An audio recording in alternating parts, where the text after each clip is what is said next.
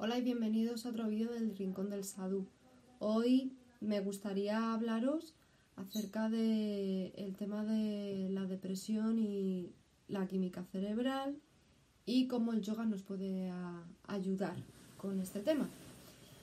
A ver, eh, la depresión la puede sufrir una persona una vez en su vida, muchas veces o algunas veces durante a lo largo de su vida o directamente no sufrirla.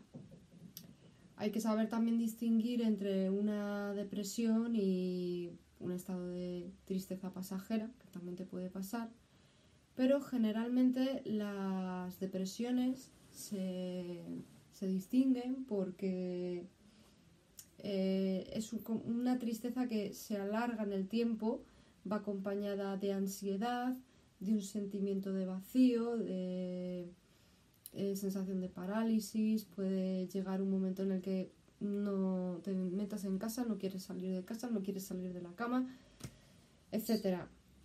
Y yo creo que es un tema que hay que hablar de ello porque lo sufren muchísimas personas en el mundo y hay diferentes maneras de, de tratarlo, ¿no? Pues eh, normalmente te derivan a psiquiatra, te mandan pastillas, también te pueden derivar a terapia psicológica, el propio psicólogo te puede aconsejar que, hagas yoga para combatir esa ansiedad.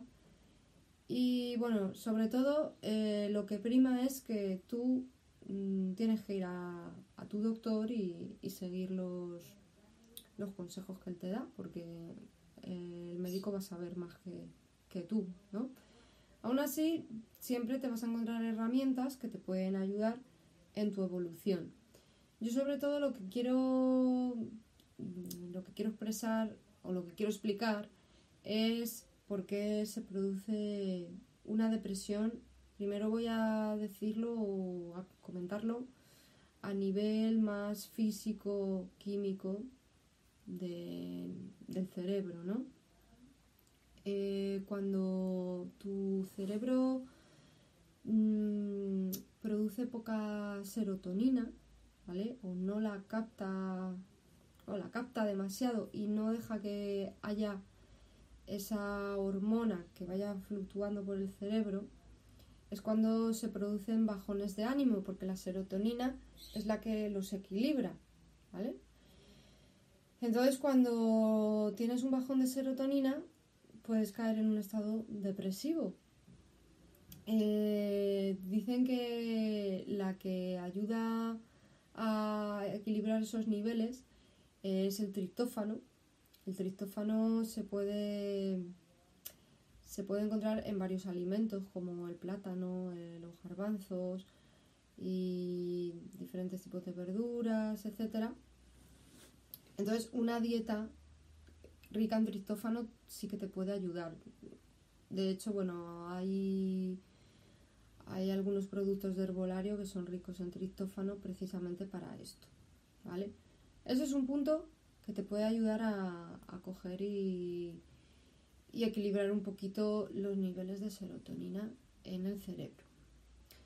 Vale, cuando no lo consigues a través de esa dieta, pues tienes que empezar a plantearte el hacer ejercicio.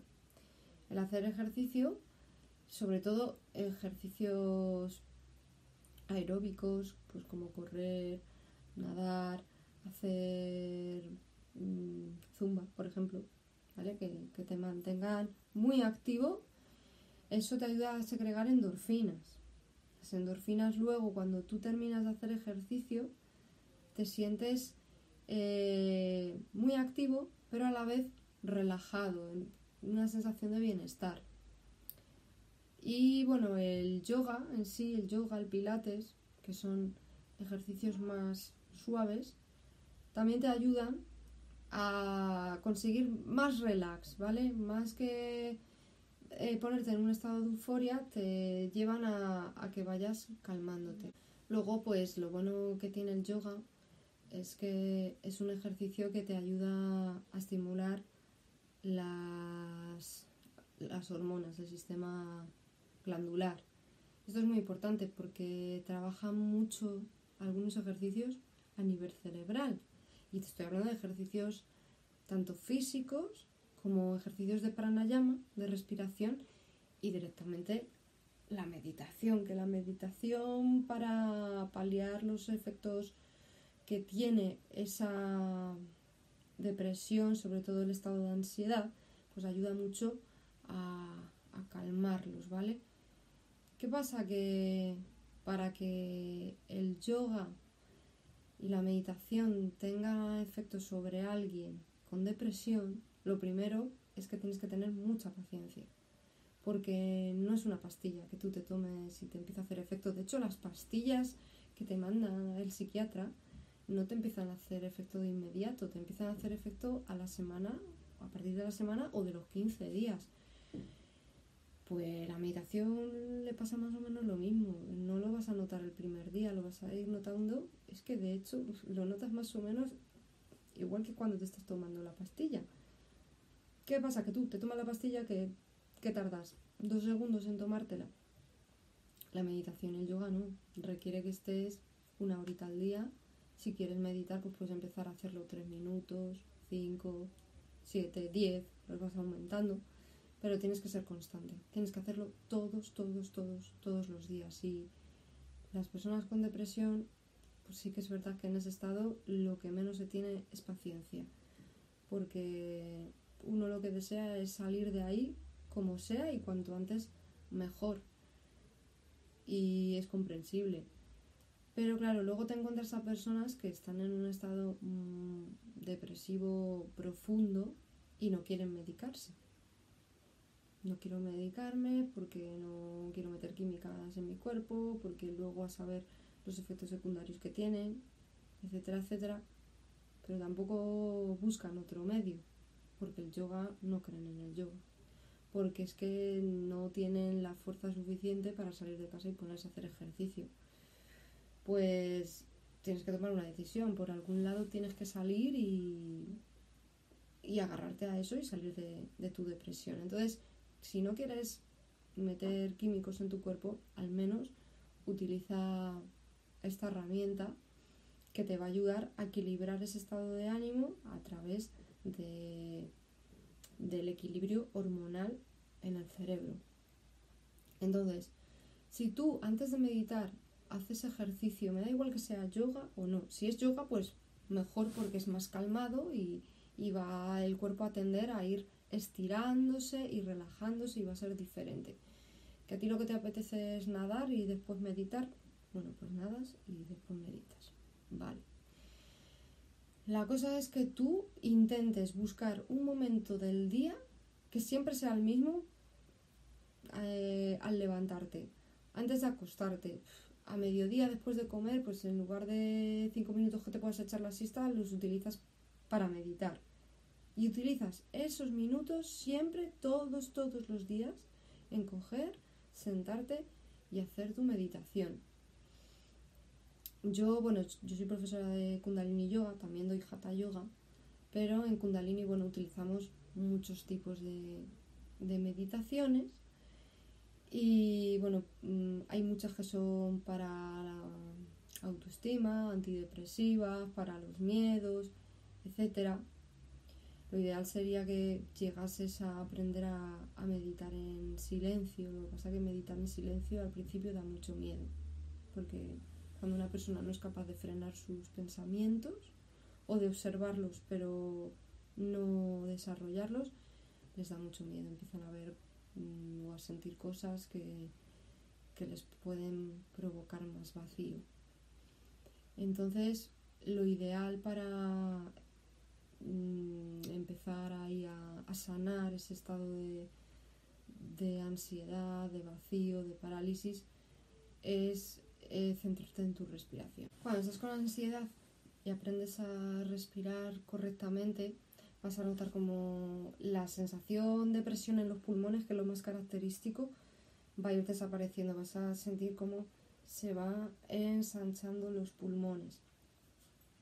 Esto también tiene mucho que ver con, el cuarto chakra, porque normalmente eh, la sensación de vacío la sentimos, la solemos sentir en, el pecho. Hay veces que, la, que baja el abdomen, pero generalmente es en el pecho, que representa el cuarto chakra. El cuarto chakra que lo rige la glándula timo. La glándula timo es la glándula encargada del sistema inmune. Bueno, el cuarto chakra, el chakra del corazón, representa el amor, la humildad y cuando enferma eh, nos hace sentir mucho miedo, muchos, muchos miedos y es en parte lo que sentimos cuando tenemos depresión, ya no solo tristeza, te, da un, te puede dar un ataque de pánico, la, te paralizas, no sabes hacia dónde ir y te sientes perdido. Entonces, el aprender a respirar profundamente, en hacer correctamente los pranayamas, en oxigenar bien tus pulmones, el abrirlos, ¿vale? Esto hace que tu cuerpo se llene de prana, se oxigene correctamente, que el prana fluya mejor por los meridianos, por los nadis y empiece a desbloquearse esos, esos canales energéticos que te mantienen bloqueado. Cuando tú respiras mejor, piensas con más claridad, porque el hecho de mantenerte en un estado en el que tu respiración no está controlada causa bastante confusión. De hecho, la ansiedad es como que te provoca asfixia y es muy desagradable. Entonces, mm, es eso, yo recomiendo que, aprendáis a respirar correctamente. Ya sé que el coger y decir, venga, ponte a respirar profundo no, no ayuda, y menos si, si no hay alguien que te guíe. Si tienes una guía, que lo vas escuchando, te van diciendo cuándo tienes que inhalar, cuándo tienes que exhalar, cuándo tienes que retener el aire, etc. Es diferente. Esto de retener el aire es muy interesante, sobre todo para estados de ansiedad. La retención del aire en yoga se le denomina kumbhaka. ¿Vale? Simplemente es inhalas profundamente, retienes el aire, ¿vale? Te quedas en apnea, todo lo que puedas, y luego vas exhalando, luego vas soltando todo, todo, todo, y luego hay una cumbaca, una retención del aire también, pero fuera, sin tomar aire.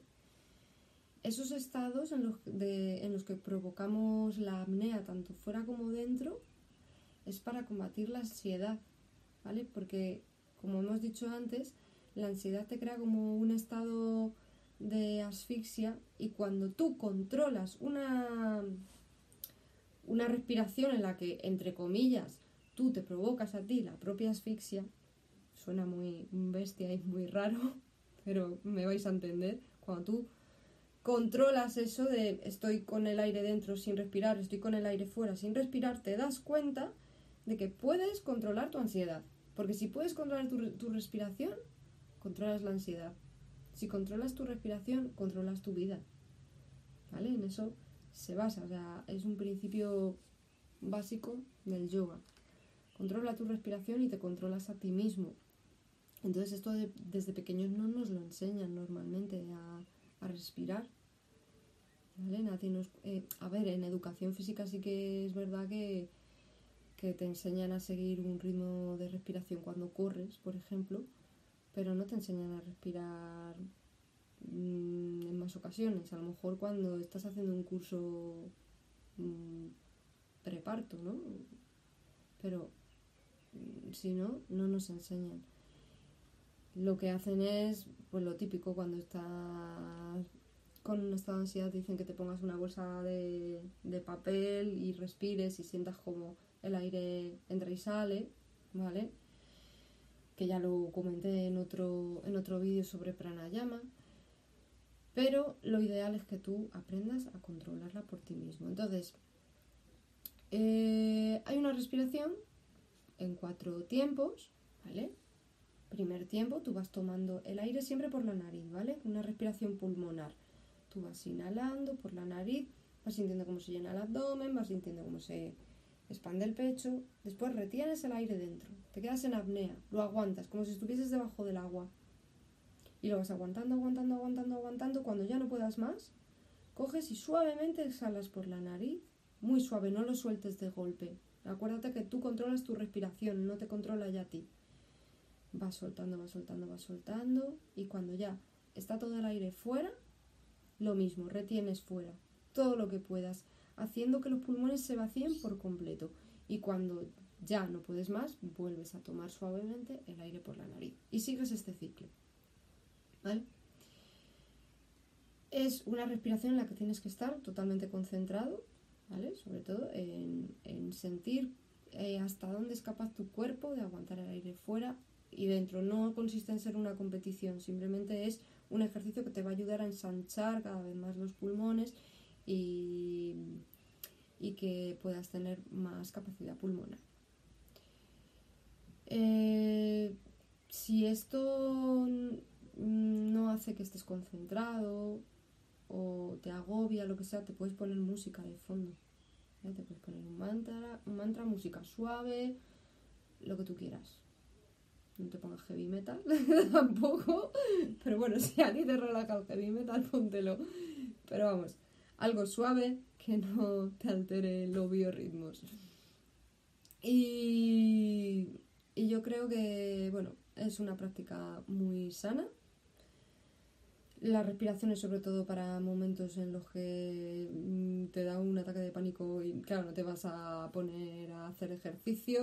imagínate que estás en el metro o incluso conduciendo, porque eh, te puede llegar a pasar. Eh, estás ahí con ansiedad, tienes que irte a trabajar, estás montado en el coche y te está dando la ansiedad ponte a respirar, ponte a hacer esta respiración. De hecho, vas a estar más concentrado incluso en la conducción a la vez que, en tu respiración.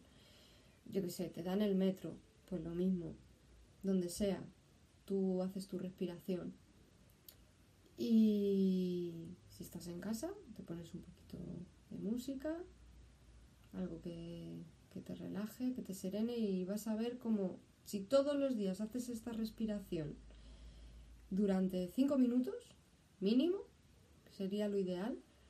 Eh, todos, todos los días vas a ir relajándote y vas a ver cómo al final vas a ir aumentando de tiempo, vas a estar 10 minutos, 15, media hora respirando de esta manera y además conscientemente, ¿vale? Esto tiene mucho de mindfulness, porque ahora se ha puesto muy de moda el mindfulness, que está obviamente las bases del mindfulness son la meditación, y esta técnica, bueno, lo que te dice es que te centres en el aquí y el ahora.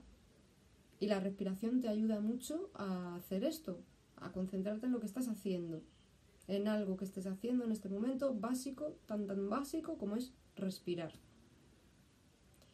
Así que bueno, mmm, ponedlo a prueba. Yo sé que bueno, es, es una herramienta, esto no es una cosa que te vaya a quitar la ansiedad de la noche a la mañana, ni la depresión, ¿vale? Es una herramienta, esto quiero que quede claro,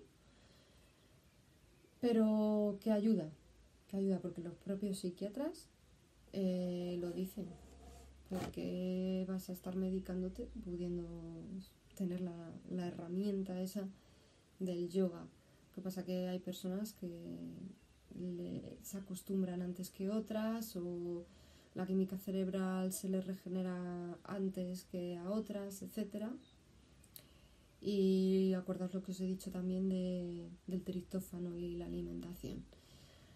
Así que nada, bueno, si queréis compartir algo acerca de, de la depresión, de la ansiedad, algo que hayáis vivido, que os haya funcionado, ¿vale? Sobre todo Mm, historias en las que habéis visto la luz al final del túnel y habéis salido y os ha ayudado, pues me gustaría que, lo compartierais y, así vamos poquito a poco todos ayudándonos en, esta historia tan fea que es la, depresión. La verdad que, que es una cosa que sí que es verdad que cuando sales de ella eres una persona diferente, que te haces más fuerte. Eso quiero que quede muy, muy claro porque hay personas que están tan, tan, tan hundidas que no ven la luz al final del túnel. Yo quiero decirles que la hay y que lo que hay detrás es, vamos, es una fortaleza que, y es un aprendizaje que, que te va a hacer muy, muy fuerte para el resto de las cosas que vengan después. ¿vale? Así que, bueno, simplemente utiliza esta herramienta que, que te he dado en este vídeo. Bueno, espero que os haya gustado. Dadle a like si queréis, suscribíos, ya sabéis que podéis seguirme también en el Facebook del Rincón del Sadu, en Instagram, etcétera. Y lo que os digo siempre, podéis dejarme un comentario y lo que queráis, que estamos aquí para compartir. Así que un saludo a todos y Satnam.